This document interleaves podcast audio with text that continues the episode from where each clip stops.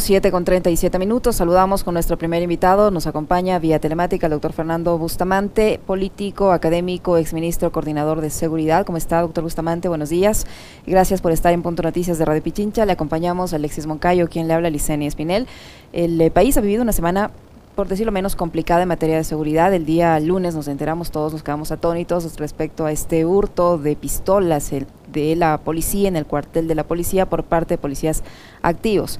El día martes el presidente de la República anuncia que se están reduciendo las cifras de, muertes violentas como resultado del estado de excepción que se aplica en tres de las 24 provincias del país y a día siguiente, ayer, eh, se conoce de este ataque eh, a un recinto militar en Putumayo donde también se llevan esta vez fusiles. ¿Qué decir frente a esta situación de inseguridad que al parecer por más medidas que se estén adoptando eh, no dan los resultados al menos esperados? Eh, seguimos viviendo momentos violentos con crímenes en Esmeraldas hoy en la mañana, en, la ciudad de Guayaquil igual, se ha creado incluso allí eh, una escuela de sicarios, o sea, no hay manera de enfrentar la inseguridad y por qué. Doctor Bustamante, buenos días, bienvenido. ¿Cómo están? Muy buenos días. Eh, en primer lugar, muchas gracias por la invitación para hablar a través del medio de ustedes y poder compartir algunas ideas con sus auditores y con ustedes mismos. Bueno, el problema es extremadamente complejo y no hay soluciones así fáciles, ni instantáneas, ni mágicas. A veces la opinión pública, la gente cree que se trata, por ejemplo, de declarar un estado de excepción y llenar las calles de militares y policías. Eh, en el mejor de los casos, eso lo único que hace es em, eh, el efecto de una aspirina para un tumor cerebral, ¿no? o sea, es una, es una solución en el mejor de los casos, parche. Además hay otro problema que ya se está constatando, que en la medida en que la, presencia militar y policial aumenta en una zona del país, hay que sacar los efectivos de esa zona y llevarlos a otro lado, desprotegiendo eh, las zonas originarias donde estaba desplegada esa fuerza. ¿Y eh, qué significa eso? Que la delincuencia migra también hacia donde hay menos presencia. Eh, la solución no es ni militar ni policial, eso es algo que las personas que conocen algo de seguridad eh, tienen muy clara hace muchísimo tiempo.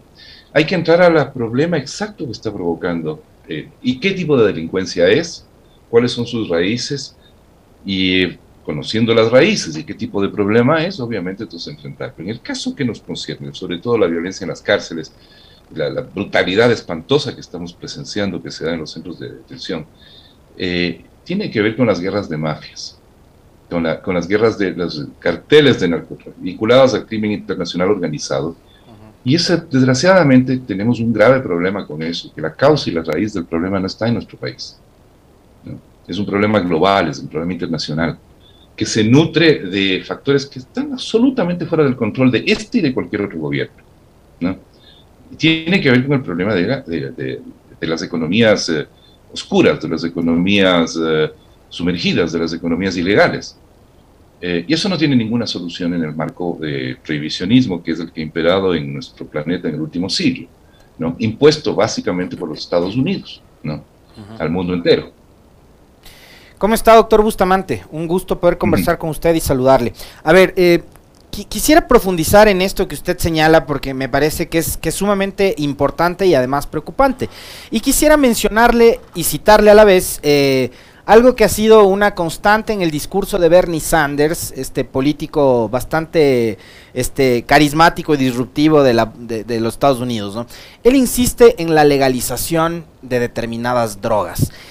Eh, la solución quizás a un problema que se escapa de las manos del gobierno, que usted lo ha citado bien, y que esconde estas, estas economías oscuras o ilegales, estamos hablando básicamente del, tráfico de, drogas en este caso. Podríamos hablar también de tráfico de armas, eh, nuevas eh, formas de esclavitud, etcétera, etcétera, pero hablando específicamente del narcotráfico lavado. o lavado, exactamente, podría ser una solución eh, una posibilidad esa, ir hacia la legalización o es demasiado utópico en este momento? en ambos casos tiene razón usted. Es utópico y es una solución.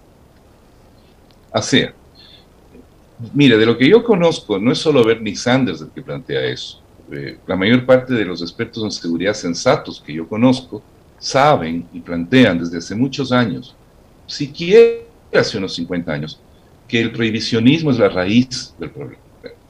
Como lo fue en el caso de la prohibición de las bebidas alcohólicas, ¿no?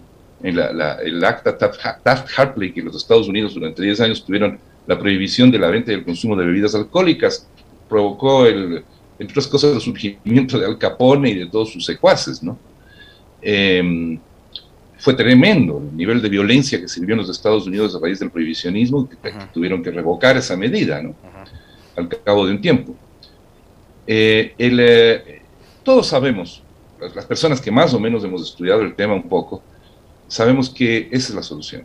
Y transformar, transferir todos los enormes recursos que se, que se gastan en represión, sin éxito, sin ningún éxito, ¿no? Eh, durante, llevamos una guerra de 40, 50 años eh, en donde no se ha logrado avanzar un milímetro. Todo lo contrario, cada vez peor. Cuando uno está empeñado en una guerra que la va perdiendo durante 50 años, hay que pensar un poquito qué estamos haciendo mal y buscar soluciones alternativas.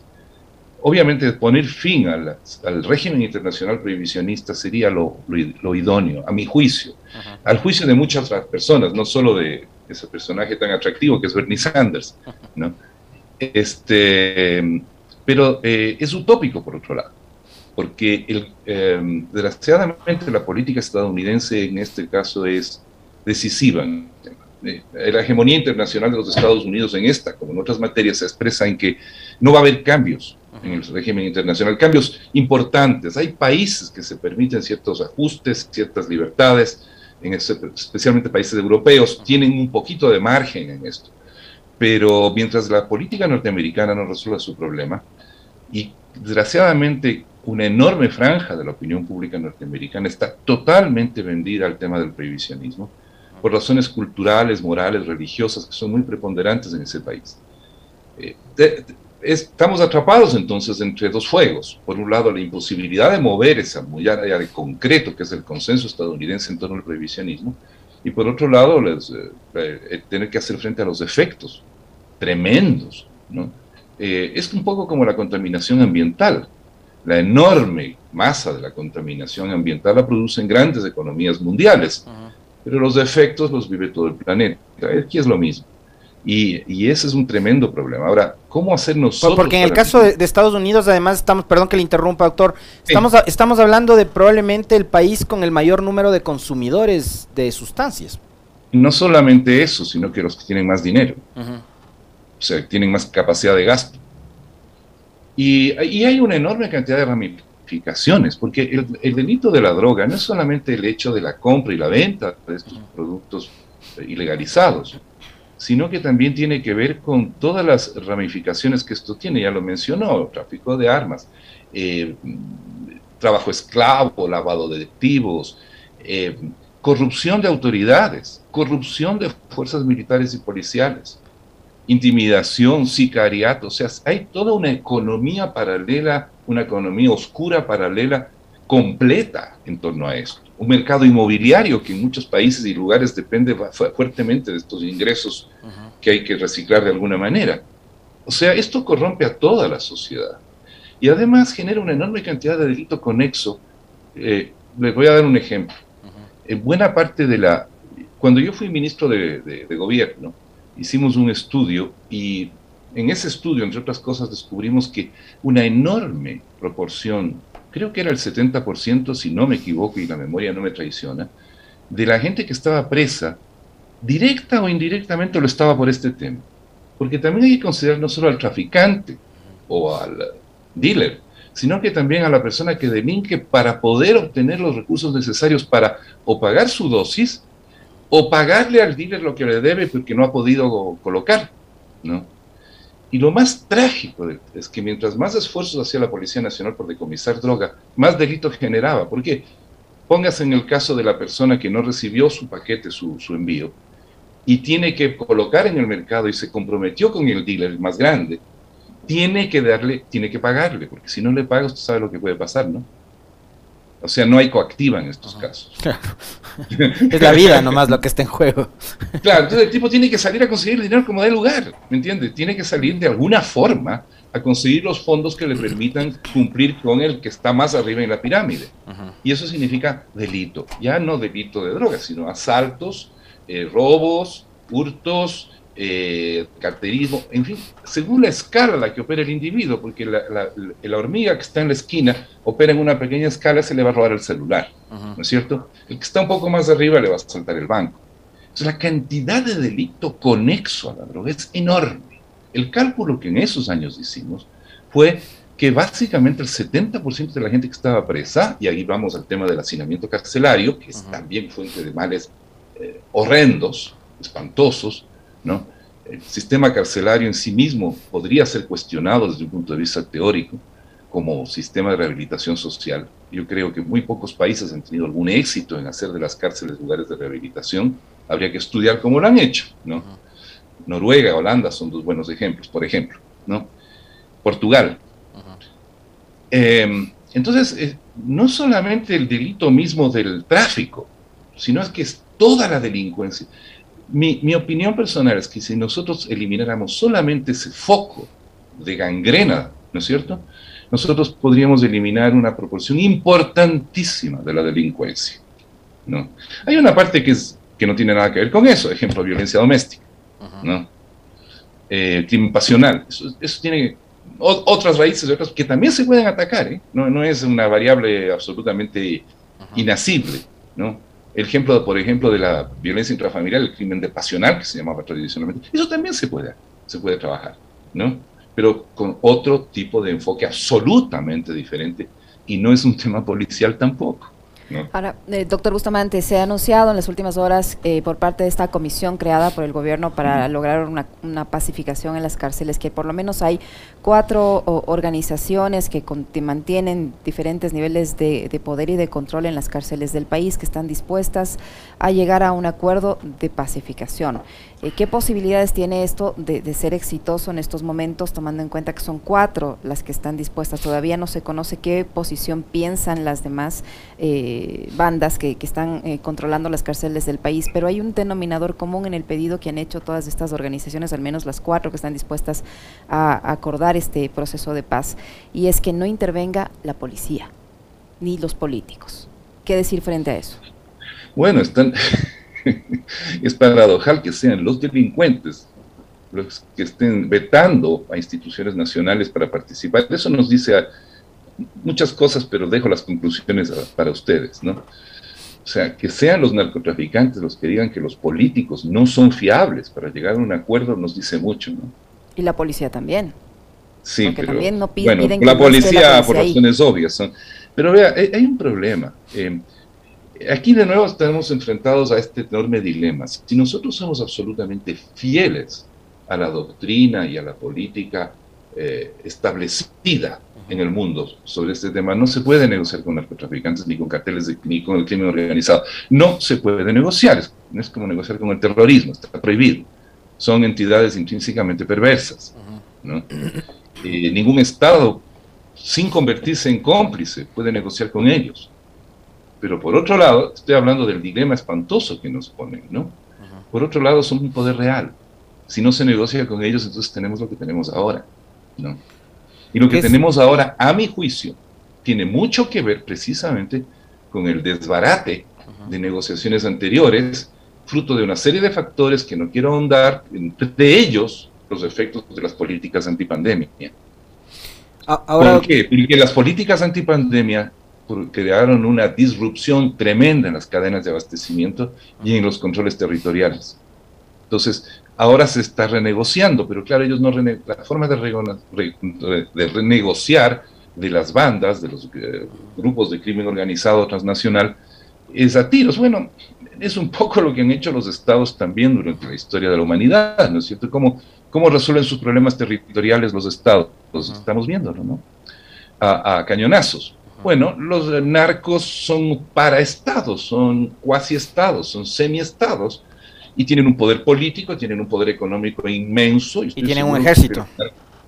Tiene, exacto, tienen poder armado en algunos casos superior a las fuerzas regulares de la policía, ¿no es cierto? Eh, son una realidad, son una realidad preestatal o paraestatal. El realismo político más descarnado ¿no? dictaría ¿no? Eh, justamente negociar, como se negocia con estados. Eh, una cierta moral pública, política prevaleciente, eh, nos diría que eso no se puede hacer. Entonces nos enfrentamos a este dilema espantoso, que es el dilema entre la real política, la política de la realidad, ¿no? y la política de los principios. Y yo no quisiera estar en el pellejo de los gobernantes actuales, porque realmente los dilemas que enfrentan en este tema son tremendos.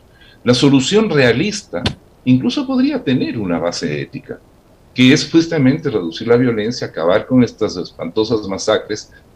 Eh, de alguna manera crear un espacio de, de regulación semipública de estas cosas, de tal manera que podamos vivir más en paz reducir toda la delincuencia conexa, la violencia en todo caso, de alguna manera sería una forma de normalización y de regularización de una realidad que escapa a nuestras manos y de nuestro control. Pero me pregunto si no habrá muchas personas que se escandalicen con esto y digan, pero es que no se puede, esto es inclinarse ante el crimen transnacional organizado, ante el mal. Y yo no estoy diciendo que no haya muchísimos males que se deriven de este negocio, pero creo que más aún se derivan de las políticas que se han llevado a cabo mundialmente y globalmente con el pretexto de contener. ¿no? Yo creo que personalmente soy absoluto partidario, y no, no me oculto al decirlo, de que el enfoque del manejo de las adicciones, de las drogas y de las sustancias tiene que ser el que se ha tenido, por ejemplo, con esa droga altamente adictiva que es el tabaco y no hay, la DEA no está detrás del cigarrillo. Hemos tenido una política muy exitosa de reducción del consumo. No lo hemos reducido a cero, pero de lo que era hace 40 años, de edad para acordarme cómo se fumaba hace 40 años, y créame, la reducción es bastante... Ahora, históricamente hemos visto ejemplos, yo me acuerdo, eh, a partir, por ejemplo, de de la captura de una de, una de las tantas capturas del, del, Chapo Guzmán, los ejércitos de estos que, que, tienen precisamente los narcotraficantes lograron que el gobierno mexicano casi que ceden sus intenciones de, de, de avanzar, ¿no? Para ir... Fue con el hijo de Chapo Guzmán. Con el hijo, exactamente, con el hijo del Chapo Guzmán. Cuando le capturaron al hijo, eh, le dijeron, a ver, si no le sueltas o si intentas nuevamente, te, aquí te desatamos una masacre y el gobierno mexicano tuvo que ceder, tuvo que dar marcha atrás. Entiendo que hubo un enfrentamiento en el cual los narcos tenían más eh, equipo y armamento. Exactamente. que el ejército, el ejército se retiró porque dijo, contra estos no podemos. Exactamente, entonces em, se me vino a la mente eso y se me venían también eh, otros episodios de, de la historia, digamos, un poco más cercanos lo que pasó eh, durante el gobierno de César Gaviria en Colombia, cuando negociaron con Pablo Escobar para que éste a la vez eh, se entregue a la justicia, vaya a la famosa catedral esta y esté ahí retenido con todos los lujos que tenía, ¿no? Entonces, o sea, digo, ejemplos en la historia hubo, ¿no? De, de, presidentes y de gobiernos que se vieron obligados, porque además la delincuencia y estos, estas bandas sobrepasaron la, la capacidad del propio Estado, del ejército y de tales, eh, y se vieron obligados a sentarse a negociar. Ahora, acá parecería, eh, doctor, que, digamos, el problema más grave sí sigue siendo el narcotráfico, pero adicionalmente hay muchos otros problemas que están vinculados a la inseguridad. Porque una cosa es las masacres que hemos visto en las cárceles, pero otra también es, digamos, eh, la situación que vive el día a día la gente en las calles. ¿no? yo recuerdo, se me escapa ahora mismo el, el nombre del joven, 18 años, le mataron por robarle su celular y el par de zapatos eh, acá en el sur de Quito hace unos 3, 4 meses. Creo que el apellido del, del, joven y de la familia era Medina, se me escapa, Juan Medina me parece que era, y le votaron a una quebrada. Entonces, creo que también la inseguridad pasa por múltiples factores, entre esos las condiciones de inequidad, de desigualdad, de oportunidades, que en este momento mm. parecería que no hay. Ya, bueno, ahí yo, yo le voy a decir, parte de ese crimen violento de calles tiene que ver con el narcotráfico. Como le dije al principio, muchas veces son personas que entran en desesperación por el tema de tener acceso a, a, la sustancia y no tener los recursos para ello. Y buena parte del problema es que como existe un mercado negro, como es una, una sustancia prohibida, obviamente los precios no son los precios que el mercado fijaría, ¿no? sino que son muchísimo más altos, dejando a muchos usuarios eh, usted sabe que frente a la necesidad de la sustancia, eh, ahí no hay eso de decir, bueno, no me alcanza, dejemos para otro día, ¿no? Es una necesidad desesperante y apremiante. Otras veces tiene que ver con el problema de las cadenas de abastecimiento, que hay que cumplir cuotas, ¿no? Eh, eso es una parte. Ahora, en general yo soy escéptico, debo decirle con toda honestidad, de las explicaciones que han sido populares en la izquierda, y creo que en eso la izquierda se equivoca, ¿no? de atribuir a la pobreza o al desempleo. Eh, hay abundantes estudios empíricos eh, que demuestran que no hay una correlación entre la pobreza y la delincuencia. Y si usted lo ve bien, en el fondo lo que se está diciendo es que el pobre, por ser pobre, es un posible delincuente, lo cual me parece eh, francamente, primero equivocado y en segundo lugar un poco prejuiciado, discriminatorio, ¿no? Antipobres, ¿no? Em, los factores que llevan a las personas a la delincuencia son muy variados. Si fuera la pobreza, eh, no sería posible explicarse cómo delinquen los altos ejecutivos. Cómo delinquen gente muy acaudalada. no le falta dinero y lo hace. Claro, no salen a la calle a asaltar porque, claro, ellos no necesitan un celular. Los asaltos de la gente poderosa, políticos, empresarios, etcétera, son en los miles de millones de dólares. ¿Sí? No, pero claro, el que nos asusta, el que nos aterra es el que nos pone el cuchillo en el cuello. Sin embargo, si reflexionamos, el gran delito, el gran asalto, el gran robo en el mundo entero, lo hace gente muy rica, gente muy poderosa, ¿no? Y lo hace a través de métodos muy sutiles que no nos asustan porque no los vemos, porque no los olemos, porque no, nos, no los sentimos en nuestra carne. En nuestra carne. Eh, solo la corrupción, por ejemplo, lo que significa en términos de daño social, de, de, ¿no es cierto? Eh, pero claro, nosotros nos concentramos, y no digo que ello no sea importante, pero solamente vemos el lado de la inseguridad que podríamos llamar callejera, ¿no? Pero ¿cómo es la inseguridad que nos generan estructuras sociales, económicas y políticas eh, que están destinadas al despojo sistemático? Y, lo hemos visto en la pandemia.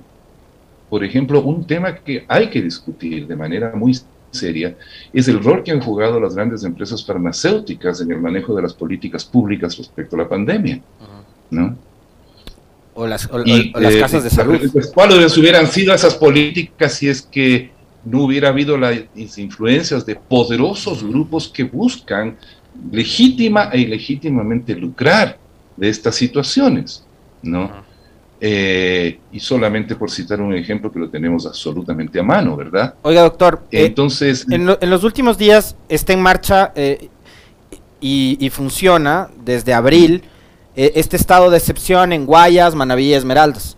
Entonces, lo, primero que hacen cuando, cuando ocurre esto es lo que usted decía en, en, en la introducción de, esta, de este diálogo, y es sacar policías, sacar patrulleros, este, operativos por todo lado. Y claro, ahí los delincuentes pasa que que tienen a los panas, esos panas que facilitan que se desaparezcan 150 armas de, de, los cuarteles, o esos panas que además se relacionan con Don NASA y meten plata en, en, en, pirámides ilegales, y que son policías, que son militares, que están dentro de las instituciones, que cogen el teléfono, llaman y les dicen, ojo, ¿no? Que va a haber operativo de control de armas en la calle tal y tal.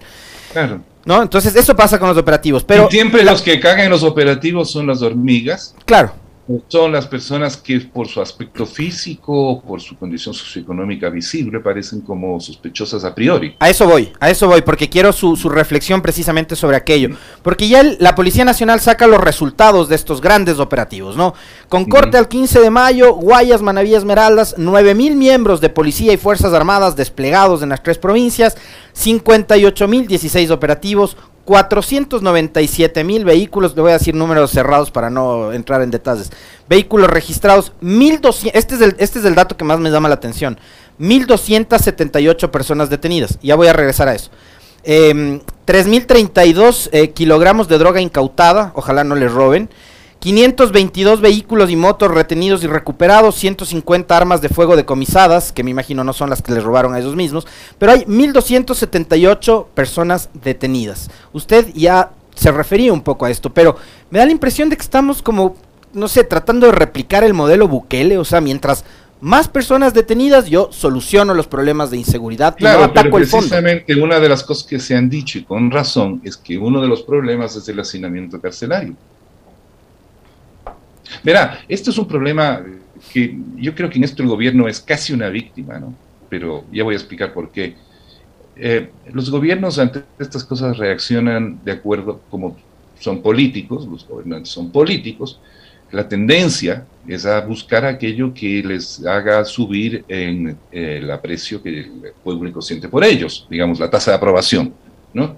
Que así se gobierna hoy en día, con las encuestas. Y, eh, y aquí viene un tema que no es culpa de los gobiernos. ese mismo problema lo teníamos nosotros cuando estábamos en el gobierno, ¿no? Eh, la presión de la opinión pública. ¿Qué es lo que quiere la opinión pública? Entonces, ¿qué es lo que la gente dice? Quiero ver patrulleras. Resultados. Quiero ver soldados. ¿Ah? Resultados. No, no, pero ni si, es que todo eso que usted me ha señalado, todos esos indicadores que usted me ha señalado, no son resultados. El resultado es la baja de las tasas de criminalidad y de victimización. Ese es el resultado. Pero es que ni eso hay, doctor Bustamante, porque si usted se Entonces, mira las el problema cifras, es que, las cifras en la zona 8, por ejemplo, superan las 500 víctimas y se comparan esas Sí. cifras con el año pasado, que han aumentado. Precisamente, a Es el voy. estado de excepción. Nuestra administración pública, la del Ecuador y de muchos otros países, ¿no es cierto?, tiene eh, esta desviación, a mi juicio, casi perversa, que es confundir los procedimientos con los resultados. ¿Sí? O sea, y de hecho se mide la acción del servidor público por la cantidad de procedimientos que realiza, no por el impacto que tiene. Le voy a dar un ejemplo. En algunos casos, por ejemplo, se mide la eficiencia de un hospital por la ocupación de las camas. Eh, tenemos ocupación plena, no tenemos camas libres, ¿no? Eso sería eficiencia. No, la eficiencia es que baje la mor- mortalidad. Eso es la eficiencia. ¿no? La eficiencia está en que las camas estén vacías, que no haya gente en los hospitales. Eso es eficiencia. ¿Me explica? No que haga más cirugías, sino que no haya cirugías. Esa es la eficiencia. ¿no? Nadie llegó con peritonitis este año al hospital. No es que operamos 500 peritonitis. Cu- Cuando hay 500 peritonitis, algo anda mal. Cuando no hay ninguna, es que algo anda bien. Entonces, la, la- la administración pública, y en esto eh, la parte de seguridad es parte también de esto, ¿no? ha generado, y los mecanismos de la Contraloría también ayudan en eso, la fiscalización, es, han ayudado a crear esta idea de que el éxito está en el número de procedimientos, ¿no? Es procedimental, no es por resultados, ¿no es cierto? Un resultado, por ejemplo, en una ventanilla de atención al público es cuánto es el tiempo de demora promedio para hacer el trámite, no cuántos trámites hice, ¿no? Y hablando, Eh, y aquí, y hablando y aquí de también entonces el tema no está cuántas armas decomisé. o cuántas no toneladas de drogas se decomisaron, o No, no, no, es veamos los indicadores de resultado. Eso es lo que nos Ya, interesa. y precisamente Pero lo que de, pasa de es que la opinión pública, aquí viene el problema, la opinión pública, la gente, y en esto yo les disculpo a los gobiernos, no porque todos, a todos les pasa lo mismo, ¿no? Eh, y nos pasaba lo mismo, ¿no? Es, eh, eh, reaccionan a lo que la opinión pública, y la opinión pública sí, se impresiona con eso, ¿no? Le muestran una mesa llena de pistolas. Ah, eso es eficaz. Sales al lado de tres toneladas de cocaína. Ah, esos son resultados. No, esos no son resultados. ¿no? Son procedimientos que pueden o no tener que ver con algún resultado eh, realmente que nos interesa. Pero la- vuelvo un poco atrás a la- las presiones que sufren los gobiernos. La gente quiere ver resultados, no quiere resultados, quiere que se muestre. Entonces, es lo visible, lo tangible, lo palpable, ¿no? lo audible. ¿no? Y además viene este problema de que existen estas confusiones culturalmente acendradas, porque esto viene de nuestra cultura cívica, ¿no es cierto? Que la gente cree que porque se hace una demostración de fuerza, se está resolviendo el problema, ¿no? Y no hay tal, ¿no? Eh, usted puede desplegar tanques si quiere, ¿no? Y no va, y además hay otro tema que no se resalta suficientemente, que es el momento en que usted mete a, a relacionarse, a articularse, aunque sea hostilmente con el crimen organizado, las posibilidades de contaminación son gigantescas. Yo no quiero ahondar en algo que es delicado y es hiriente y es peligroso, pero hemos estado viendo síntomas inquietantes y muy fuertes de que ya eso ha ocurrido. Desde el tema del, del guacho, perdonando la expresión.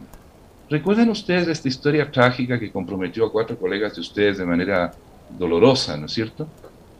Hay serios indicios de que ahí había, que no solamente era esta banda de, de, delincuentes, gente violenta, sino que tenían vínculos, ¿no? Con entidades del Estado ecuatoriano, ¿no? Eh, por lo menos hay ese, hay razones para sospecharlo, ¿no? No digo que esté probado, pero en fin, ¿no?